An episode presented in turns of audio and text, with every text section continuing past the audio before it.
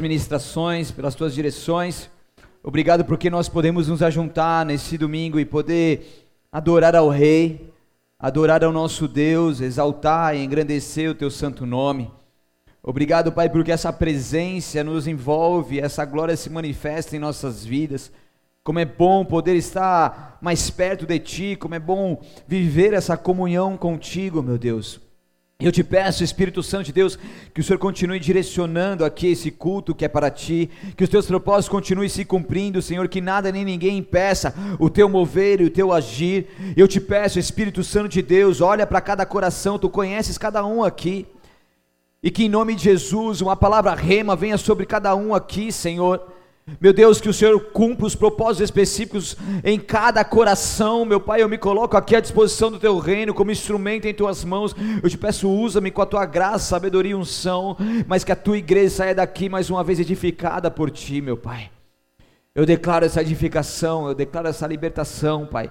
Eu declaro essa palavra viva e eficaz, que ela produz os frutos necessários, Pai ela alcança cada um dos teus filhos, Senhor, cumprindo o teu propósito. Nós ligamos isso na terra para que seja ligado nos céus, em nome de Jesus. Amém e amém. Glória a Deus. Nós estamos mergulhando aqui muito profundamente num tema que não é muito comum de ser falado, mas é um tema que quando você começa a entender um pouco mais, isso vai te trazendo revelação, entendimento e automaticamente isso vai fazendo com que as forças malignas vão perdendo o seu governo sobre nós. Então nós estamos aqui mais uma vez numa noite aonde nós estamos dando continuidade a essa série desvendando o pecado, descobrindo o pecado, entendendo realmente o que, que é o pecado para que então a gente possa não mais cometê-lo. Porque semana passada eu falei aqui sobre o arrependimento, e o arrependimento que gera o avivamento, aonde Deus vai quebrantando os nossos corações e Deus vai nos levando a ter uma restauração de temor, aonde conseguimos compreender aonde ferimos o coração de Deus e através então desse arrependimento nós nos quebrantamos na presença do Senhor. E ali então nos arrependemos, e esse arrependimento verdadeiramente produz algo novo em nós. O avivamento, como se fala de avivamento, se fala de vida, se fala de restauração.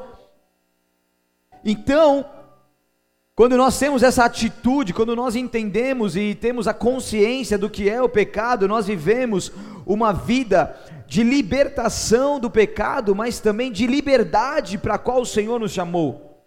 Porque é uma pequena diferença entre libertação e liberdade. Que eu posso ser liberto do pecado, mas eu posso voltar a pecar. Mas quando eu entendo que Jesus Cristo veio ao mundo e morreu por nós para uma liberdade, eu posso viver verdadeiramente livre, não mais escravo do pecado. Mas afinal, de onde vem o pecado? O que, que é pecado? Já parou a perguntar isso? De onde que veio? O que que é? E como que eu posso viver uma vida livre dele? São três perguntas que eu quero que você deixe registrado aí na sua memória, para que a gente possa mergulhar aqui e a gente vai aprender muita coisa, amém? Hoje é uma feijoada, fala para o seu vizinho, é feijoada. E fala para o seu vizinho, vê se não dorme. É? Vê se não dorme. Não seja roubado, porque essa revelação vai produzir em você uma libertação e te levar a viver uma liberdade, amém? Então preste atenção, porque falar sobre isso não é brincadeira, não. Mas se Deus está nos conduzindo, é que Deus tem algo poderoso já para fazer em prol de tudo isso que Ele já está nos falando, amém? Você acredita ou não? Romanos 5,12 diz: Quando Adão pecou, o pecado entrou no mundo e com ele a morte que se estendeu a todos, porque todos pecaram. Então, respondendo à primeira pergunta de onde vem o pecado, o terceiro capítulo de Gênesis conta a história de Adão e Eva no jardim do Éden, aonde originou-se o pecado. Esse texto, então, ele oferece os pontos chaves do pecado, que a gente vai começar mergulhando aqui. Quais são eles? A tentação, a culpa o juízo e a redenção. Se você estiver anotando, anote. A tentação, aquilo, aquela prova que eu passo, aonde eu posso cair nela ou não. A culpa, se eu caio nela, o que isso gera. O juízo, a consequência, a redenção, aquilo que você vai aprender daqui a pouco. Tudo bem até aí? Isso é para começar. Então abra comigo lá em Gênesis capítulo 2. Sei que você já abriu, porque Gênesis é fácil, capítulo 2, versículo 9 e depois 16. A palavra de Deus diz assim: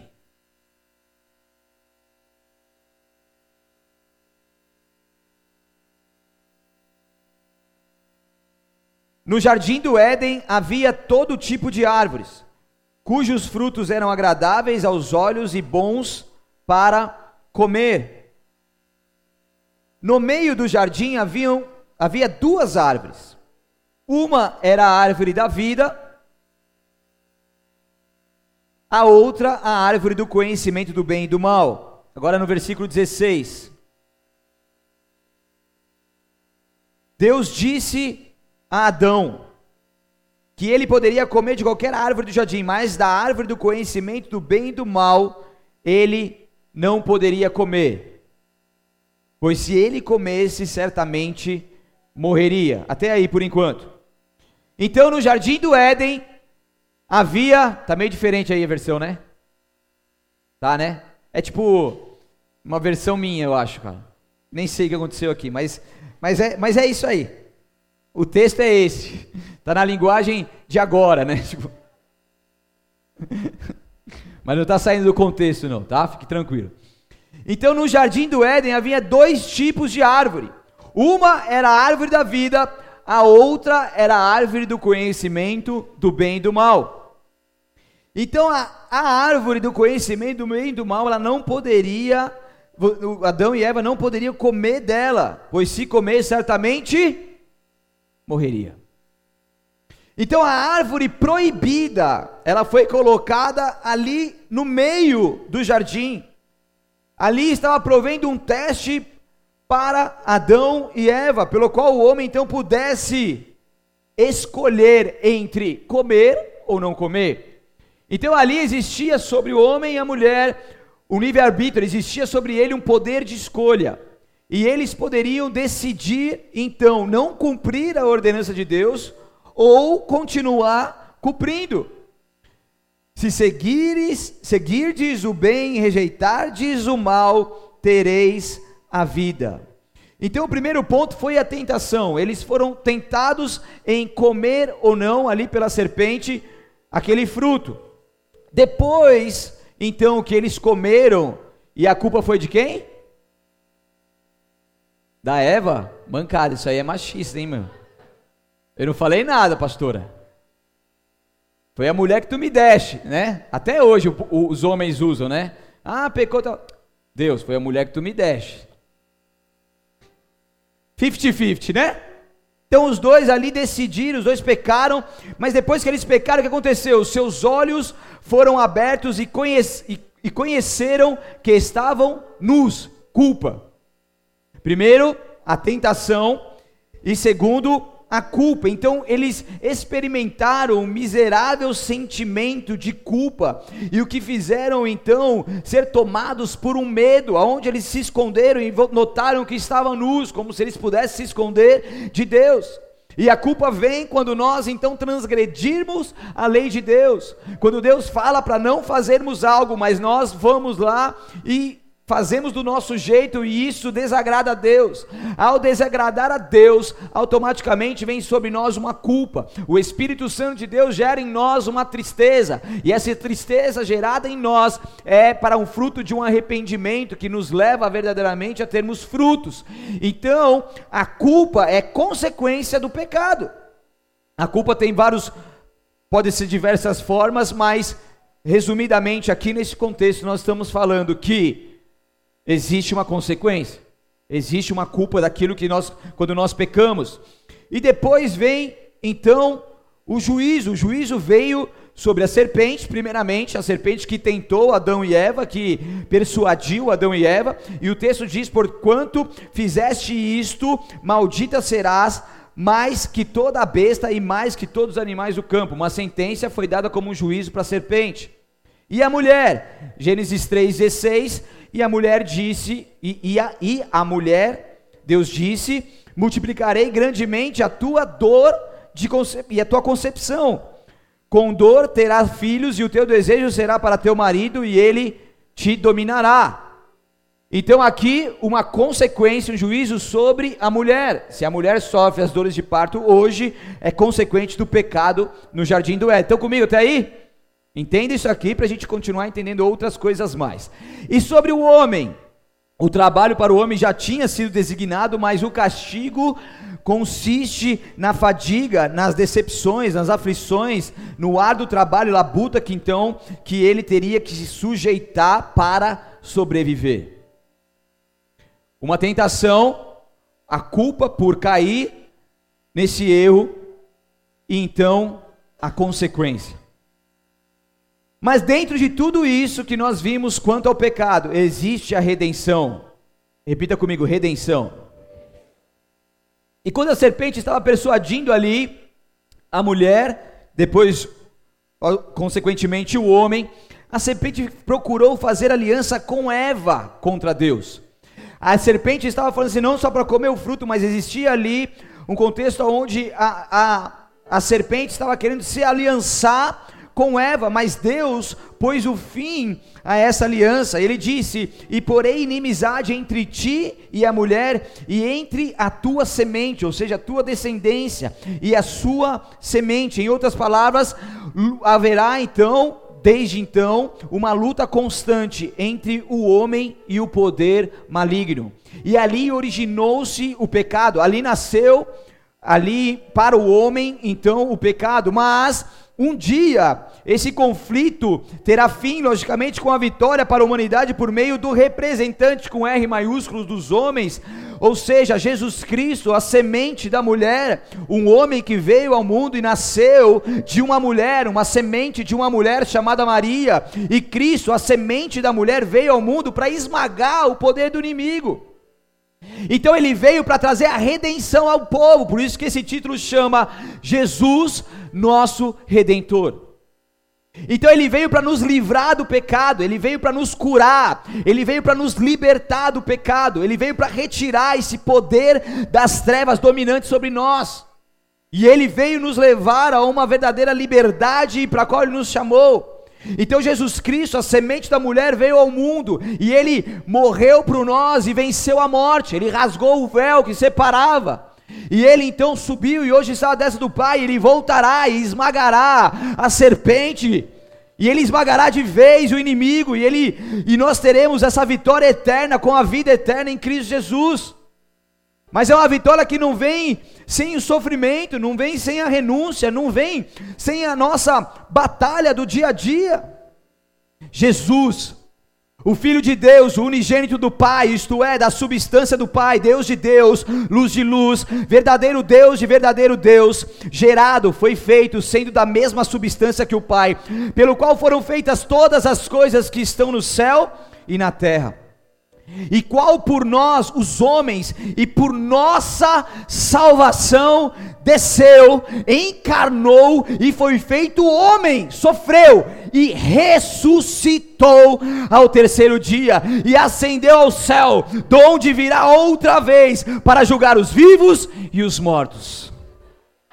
Jesus Cristo, o nosso redentor, aquele que deu a sua vida por nós. Jesus Cristo é apresentado como o grande Deus, como o nosso Salvador, como Yeshua Hamashia. Ele é o encarnado, a plenitude de Deus. Ele é o criador e sustentador de todas as coisas. É um nome que deve ser invocado em oração por todos os santos, por todos nós. E o seu nome está associado diretamente com o Pai. É o caminho, a verdade e a vida é aquele que nos conduz até o Pai e pode nos e nos permite viver através dessa morte, vida e ressurreição nos permite viver com o Espírito Santo, tendo e vivendo essa plenitude nessa terra com a bênção de Deus sobre nós. Uau! Repita comigo, vai. Uau! É demais ou não é? A gente vai entendendo um pouco mais sobre o pecado e a culpa, mas depois a gente vai entendendo o propósito muito maior de tudo isso. Por mais que o pecado é algo é algo gigantesco que a gente tem que enfrentar, é algo que leva muitas consequências, que traz uma culpa. Nós vemos que Jesus Cristo, ele veio e deu a sua vida por nós, para que nós verdadeiramente possamos não mais ser escravos do pecado, porque Jesus Cristo, ele trouxe redenção para todos nós. Ele trouxe redenção. Ele se fez pecado por nós, ele se humilhou como o cordeiro vivo de Deus, e ele levou sobre si todos os nossos pecados todo o nosso jugo, todas as nossas transgressões, Ele levou, Ele levou sobre si. E hoje nós temos essa graça, esse favor imerecido. Hoje Deus tem compaixão, Deus Ele renova a sua misericórdia até amanhã, toda manhã. Abra comigo lá em Romanos capítulo 8, por favor, versículo 1 ao 4. Quem achou, dá um glória aleluia aí. É glória aleluia, né? Glória a Deus. Glória aleluia. Acharam ou não acharam? Achou? Não achou? Mateus, Marcos, Lucas, João, Atos Romanos. Essa musiquinha, né? Quem aprendeu essa musiquinha na escola dominical? Deixa eu ver. Poucas pessoas, hein? A gente pode voltar a tocar essa musiquinha aqui na. na... Hein, Eli? O que, que você acha? Você lembra dessa música? Você não aprendeu? Vou te ensinar agora. Me ajuda aí, Saulo. Mateus, Marcos, Lucas, João, Atos Romanos, Coríntios, Coríntios, Gálatas, Efé, vixe, Filipenses, Colossenses, Tessalonicenses, Tessalonicenses, Timóteo, Timóteo, Pedro, João, João, João, Judas e Apocalipse. Ó. É, vocês entenderam, né? Tô nervoso, não ensaiei, é de improviso. Essa musiquinha não, não me, me, ajuda muito até hoje, sabia? Às vezes dou uma engasgada, mas quando vai, ele vai no tranco, ele, ele volta ao normal.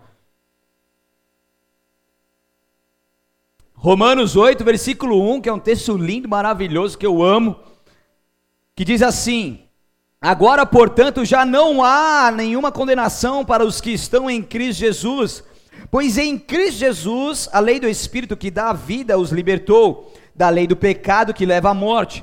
A lei não era capaz de nos salvar por causa da fraqueza de nossa natureza humana.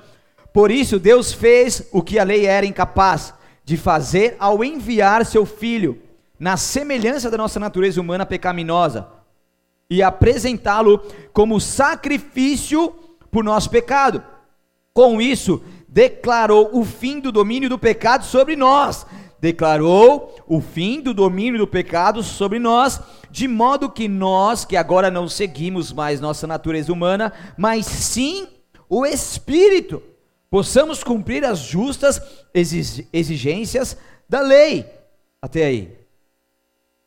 Agora já não há mais condenação para os que estão em Cristo Jesus então, se nós somos filhos de Deus, enxertados na videira verdadeira, ou seja, se nós vivemos em Cristo Jesus, sobre nós não há mais nenhuma condenação e o poder das trevas que pode nos levar a uma prisão contra o pecado.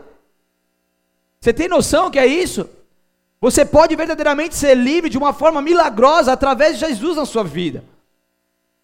E às vezes você vem se arrastando com coisas que você vem tentando se livrar, mas a partir do momento que nós nos rendemos a Jesus Cristo, aqui diz que o Espírito de Deus vem sobre nós e nos dá vida, e nos liberta da morte, nos liberta da lei do pecado. É o poder de Deus sobre, as, sobre nós. Com isso, declarou o fim do domínio do pecado sobre nós de modo que nós não seguimos mais a nossa natureza humana pecaminosa, mas sim o Espírito. o Espírito com E maiúsculo, Espírito Santo de Deus, para que nós possamos cumprir as exigências da lei, para que nós possamos cumprir a vontade de Deus aqui nessa terra. Não que não venhamos a pecar, e lógico que vamos pecar todos os dias, somos pecadores, mas sobre nós existe, a partir de Jesus em nossas vidas, o fim do domínio do pecado. Deu para entender? O pecado não mais te domina, você peca, mas ele não mais te domina ao ponto de te escravizar. E agora nós seguimos, não a nossa natureza pecaminosa ganhando em todas as batalhas, mas sim o Espírito de Deus que verdadeiramente nos capacita a fazermos a vontade de Deus. Entenda uma coisa, igreja, nós, filhos de Deus, nós somos a expressão da glória dele. Você tem noção que é isso? Para a gente viver uma vida de pecados perdoado, isso é a expressão da glória de Deus em nós que nos alcançou. Você tem noção como que era a sua vida? Você que já está firme com Jesus, como que era a sua vida antes de Jesus? Você consegue, de vez em quando você lembra disso ou não? Ou se você esqueceu? Traz a memória às vezes isso na sua vida.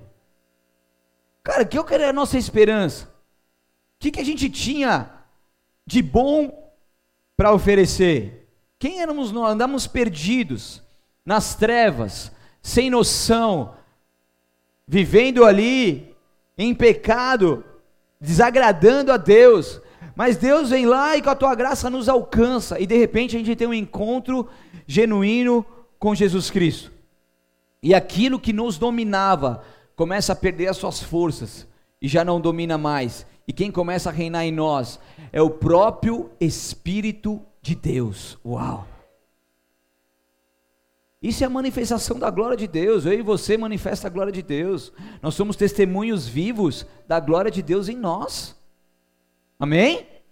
Você é um testemunho vivo. Se você não é ainda, você será a partir de agora, nesse momento. Romanos 8,32: Se ele não poupou nem mesmo o seu próprio filho, mas entregou por todos nós, acaso não nos dará todas as outras coisas? Ele não poupou o teu único filho. Todos erramos e todos carecemos da glória de Deus. Jesus é essa glória que se manifesta em nós, então nós passamos a ser a expressão dessa glória que se chama Jesus Cristo em nossas vidas. Tem uma música que diz: Tudo o que eu possa fazer ainda é pouco, eu sei, comparado ao que eu ganhei. O maior presente que você pode ganhar é quando Jesus Cristo passar a reinar na sua vida através da sua vontade própria. E Ele vem com o teu espírito e começa a fazer uma obra transformadora e salvífica em sua vida e te passa automaticamente a te dar a oportunidade que se você morrer, você vai desfrutar da glória eterna com o Pai, vivendo uma vida eterna na Nova Jerusalém. E isso é maravilhoso, igreja. Nada se compara àquilo que nós ganhamos do Senhor. Tudo o que a gente possa fazer ainda é pouco, porque nada pode se comparar a tudo isso que Deus nos dá. Isso é incomparável. O pecado, ele tanto é original, ou seja, da nossa natureza pecaminosa, é como se, como não, nós nascemos, né, com essa natureza pecaminosa do homem, né? Você vê as crianças mentindo, onde que ela aprendeu? Às vezes ela não aprendeu em lugar nenhum, não viu em lugar nenhum, mas você já está querendo manipular, querendo mentir, esconder as coisas, porque é da natureza pecaminosa dela. A gente tem o trabalho de ajudar e, e, e direcionar ela ao não a não realização desses atos pecaminosos. Então o pecado ele é original, tá? É um, de, é um defeito de fabricação que vem nas nossas vidas. Certo? Não é brincadeira, não é defeito de fabricação porque foi Deus que fez, né? Mas através de Adão isso vem sobre as nossas vidas, é a nossa natureza pecaminosa. E o pecado também é o que? A depravação. Ele é tanto original, que vem, natureza, quanto a depravação, ou seja, a transgressão da lei de Deus. É quando eu, consciente, é quando eu, através da minha vontade própria, porque o pecado é você dizer não para Deus e sim para mim. Isso são as raízes que geram os pecados, ok? Os pecados, se eles têm a origem como você dizendo não para Deus e sim para mim. A partir daí você peca um monte de outras coisas, ok? É o egocentrismo, a sua vontade própria, é a não vontade de Deus, é a transgressão da lei, é quando você não quer cumprir aquilo que Deus colocou no teu coração, e isso é não para Deus e sim para mim. Tudo bem? Então isso é o pecado, e o pecado ele opera das seguintes esferas. Esferas. Quer aprender ou não? Querem mesmo? Na esfera moral, a palavra mais comum, comum usada para o pecado é o que? Errar o alvo. É como ele, ele reúne as seguintes ideias: errar o alvo como um arqueiro que atira, mas erra. Do mesmo modo, o pecador erra o alvo no final da vida. É um caminho que para um homem parece direito, mas o fim do caminho são caminhos de morte. Ok? Ele até tenta acertar, ele mira lá, mas no final ele erra o alvo da vida, ele erra o alvo no final da vida. Ou também como errar o caminho, como um viajante que sai do caminho certo. Você está indo por um caminho ali, você pega a estrada, você vai lá para Florianópolis, vai? Só que no meio do caminho você entra numa, numa estrada diferente lá, você vai sair não sei aonde, tá? Então isso é errar o caminho, que é um pecado. Estão comigo ou não? Sim? E ser achado em falta ao ser pesado na balança. Já pensou Deus falar com você, ó, te pesei na balança e você está em falta.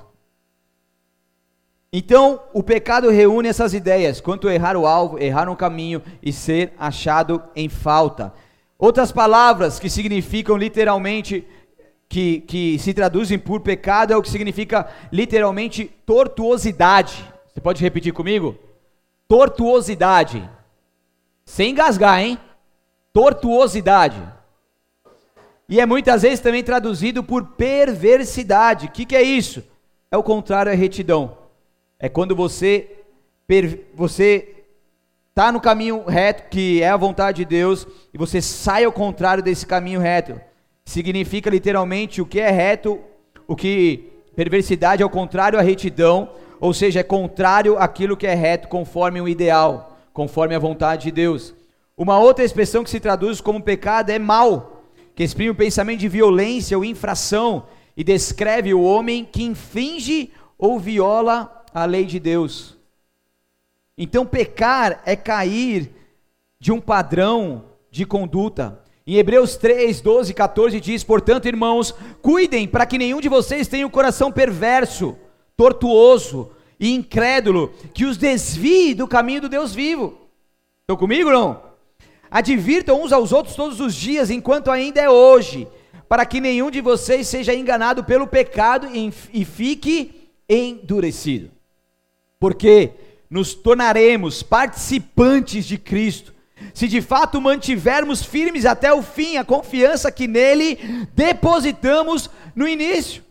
Então aqui está dizendo: se, se se atentem com o pecado, não permitem que ele venha te desviar, não permita que ele venha te levar por um caminho que não é a vontade de Deus, porque aqueles que se permanecem firmes, eles são participantes de Cristo, eles vivem a glória de Cristo, eles de fato se mantiverem firmes até o final, a confiança que nele depositou, viverá uma vida plena e terá uma vida eterna com Cristo Jesus. O que Deus está falando assim: existe um pecado, existe algo que tenta bater na sua porta todos os dias, existe algo que tenta te tentar todos os dias, existe existe uma culpa que quer vir sobre você todos os dias e um juízo que quer vir sobre você todos os dias, mas a partir do momento que você entende quem é Jesus e você se rende para Ele, você passa a ter um Jesus redentor sobre você que te retira o poder e o domínio desse pecado e te faz viver firme e forte com o Senhor, perseverando até o fim, sendo salvo.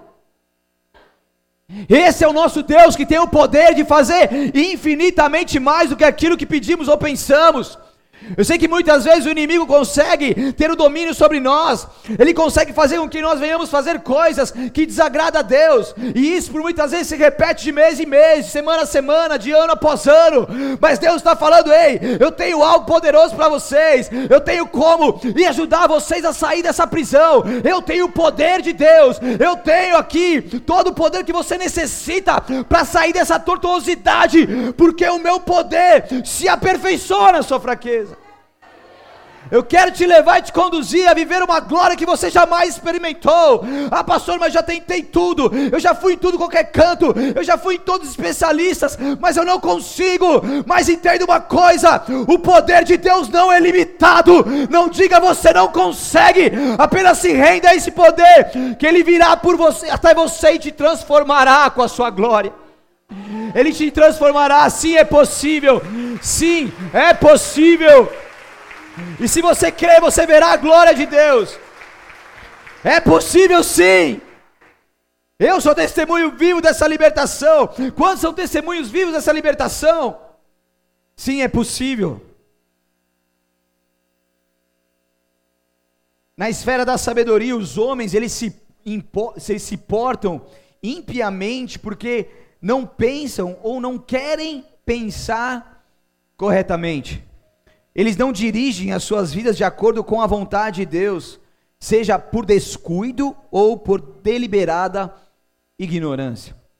É quando as pessoas não têm o esforço de verdadeiramente entender o que é correto aos olhos de Deus e se esforçar para fazer isso.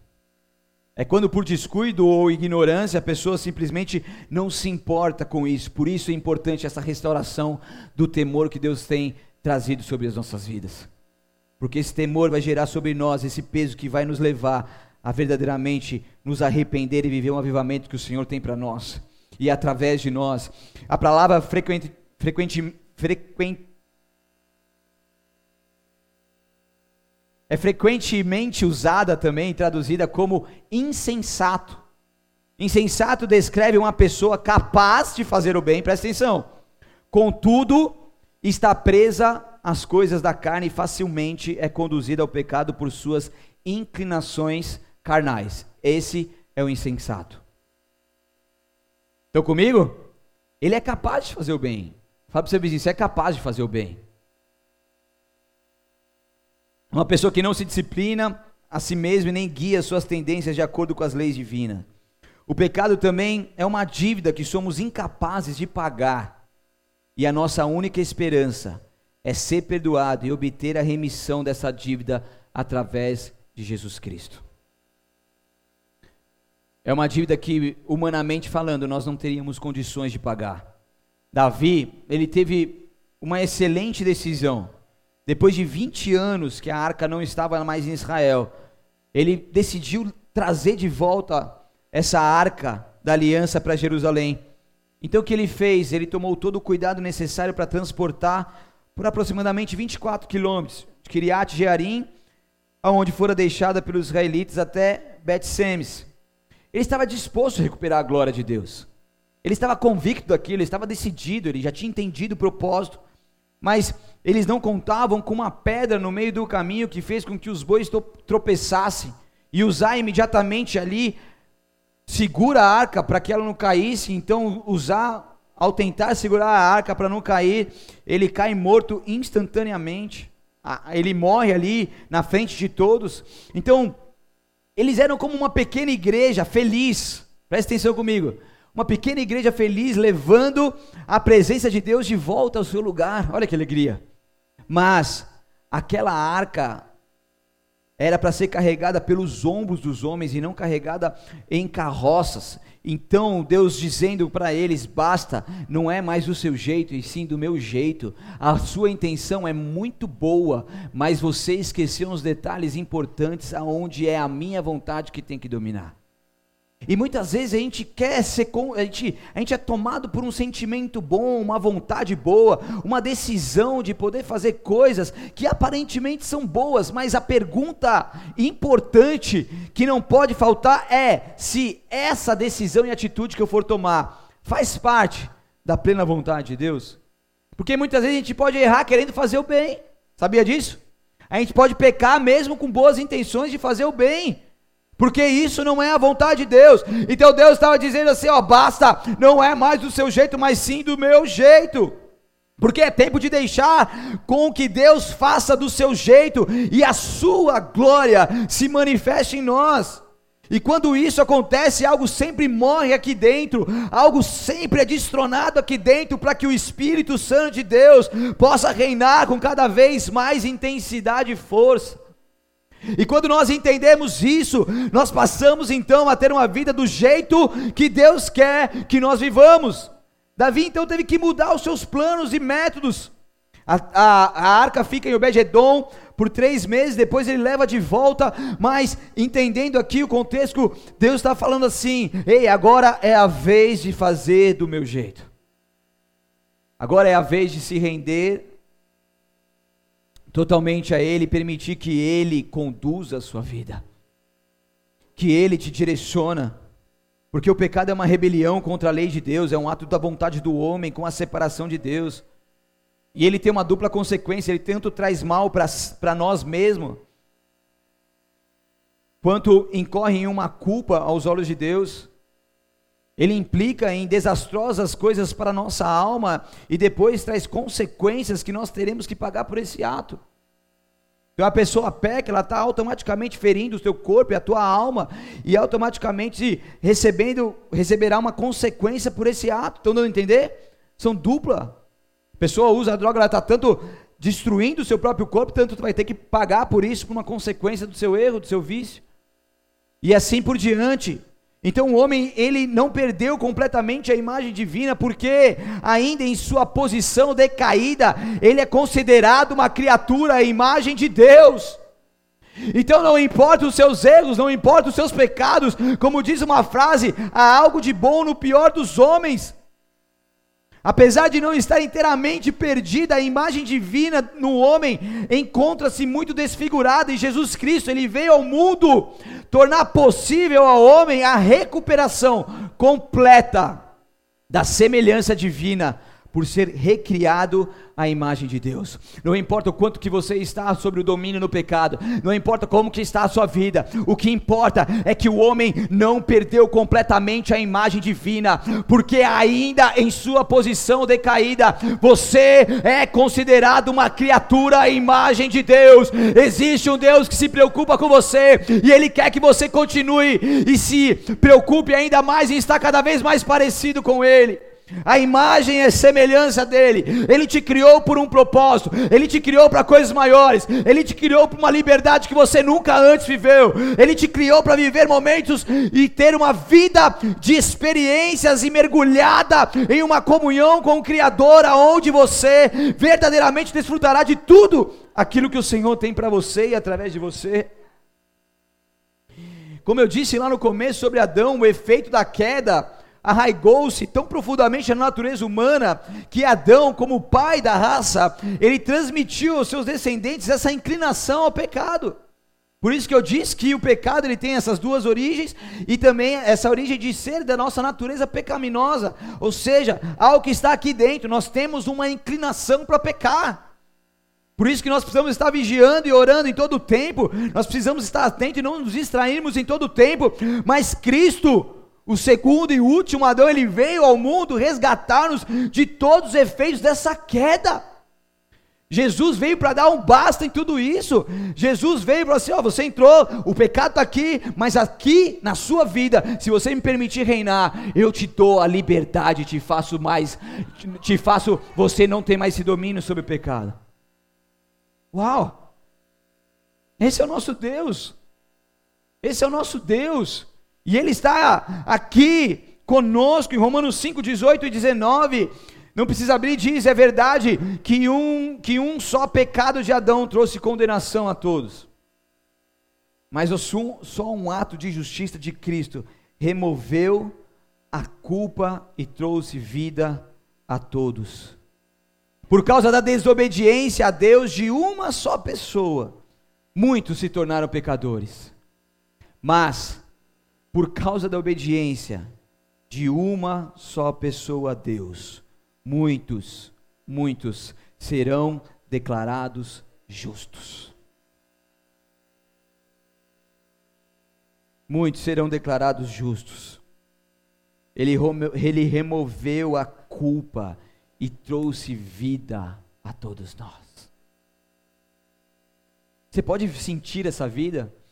Você pode viver essa vida de Deus em você, é a vida que nós podemos ter através do sacrifício de Jesus na cruz do Calvário. Vida significa viver em comunhão com Deus e no seu favor, comunhão que a morte não pode interromper ou destruir.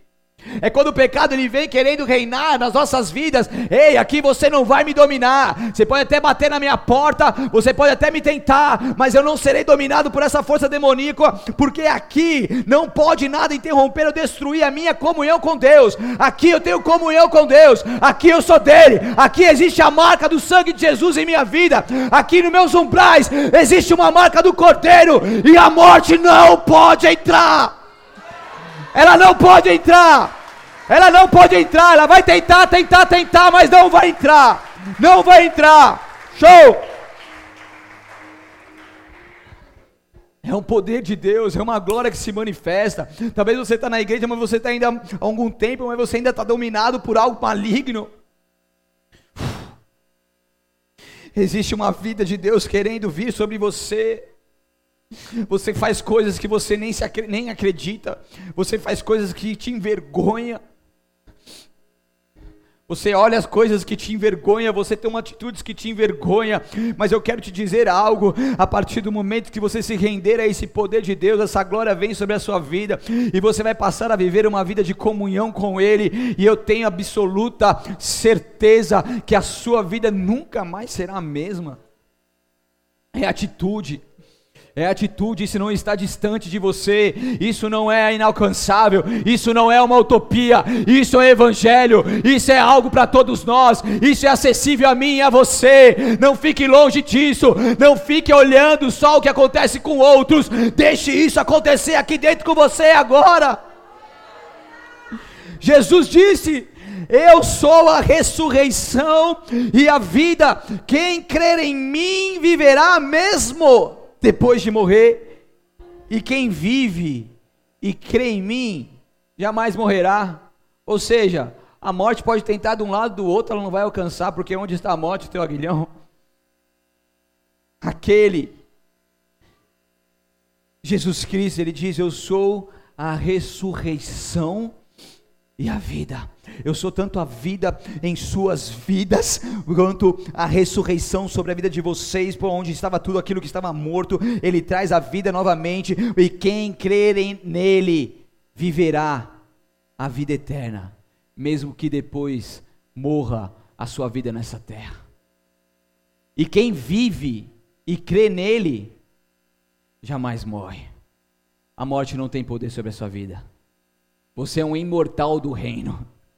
Você tem noção que é isso? Você tem noção que você é imortal? Como assim, pastor? É, se você morrer na carne aqui, fisicamente, você vai ter a vida eterna. Aí. E daí, se a morte do pecado quiser vir até você, e você está em Cristo Jesus, e você tem convicção de tudo isso que foi falado, a morte, ela não consegue te alcançar. Imortal. Estão entendendo? Jesus é vida. É uma vida que proporciona uma união constante com Deus. É uma vida que, que proveniente de, algo que nós temos acesso à fonte da vida todos os dias. É algo maravilhoso que Ele quer que nós vivamos. João 17,3, para finalizar, diz: E a vida eterna é esta, que te conheçam a ti só, por um único, por único Deus verdadeiro, e a Jesus Cristo, a quem enviaste. E a vida eterna é esta: que te conheçam a ti só, em experiência, em comunhão. Você tem experiência e comunhão com Jesus? Experiências são momentos que você vive, são milagres que acontecem, são coisas que te marcam, são situações que você passa a vivenciar. Comunhão é aquilo que você vive todos os dias, independente da experiência e dos momentos que você terá. A comunhão é a sua vida diária com Deus e um relacionamento íntimo com Ele. Deus está nos chamando para uma vida livre do pecado. Deus está nos chamando para viver uma vida realmente com a tua glória manifesta em nós. Feche seus olhos e abaixe sua cabeça por um instante.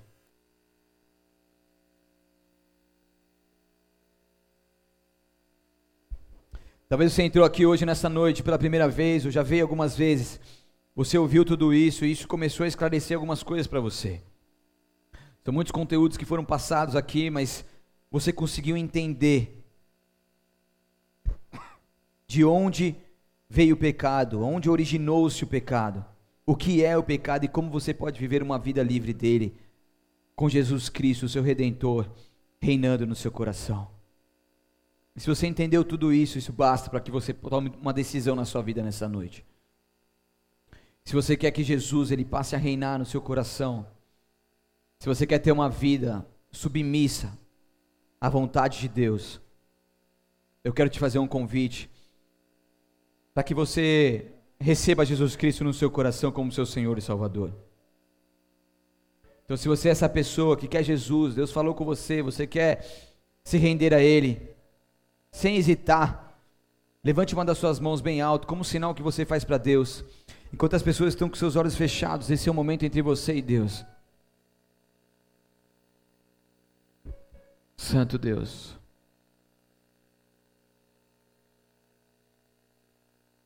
Se é mais alguém, levante uma das suas mãos bem alto, como sinal que você faz para Deus.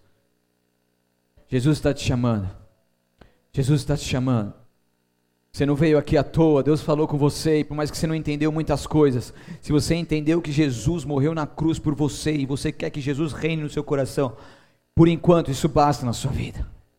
Se você quer Ele, você quer Ele, levante uma das suas mãos bem alto e faça melhor, fique de pé no seu lugar, eu quero orar por você. Esse é o momento entre você e Deus. As pessoas estão com seus olhos fechados. Se renda completamente a Ele. Se renda completamente a Ele. Ele está te chamando, Ele está te marcando. Levante o seu lugar. Levante seu lugar, você que quer fazer essa oração em nome de Jesus. Se é mais alguém, aproveite essa oportunidade, repita assim comigo: Senhor Jesus, eu reconheço que sem ti eu nada sou, e nesta noite eu me entrego por completo a ti. Peço perdão pelos meus pecados, me lave com o teu sangue, me purifique e justifique, porque a partir de agora eu declaro que tu és o meu Senhor e Salvador Tu és o Deus Filho que veio ao mundo em carne, morreu, mas ressuscitou e hoje vivo está. E eu declaro que tu és o meu Senhor e Salvador. Mude a minha história para todo sempre e escreva meu nome no livro da vida. Amém. Senhor, eu oro para as pessoas que fizeram essa oração. Eu te peço, marca o Senhor com teu sangue, Pai. Proteja-os de todo mal e que os teus anjos sejam escoltados escoltando eles em todo momento, Senhor, para que eles não tropecem em pedra alguma. Eu declaro eles abençoados, Senhor, nessa nova jornada de vida, protegidos por Ti, e nós declaramos eles bem-vindos à família de Cristo, em nome de Jesus. Pode se assentar, você que fez essa oração.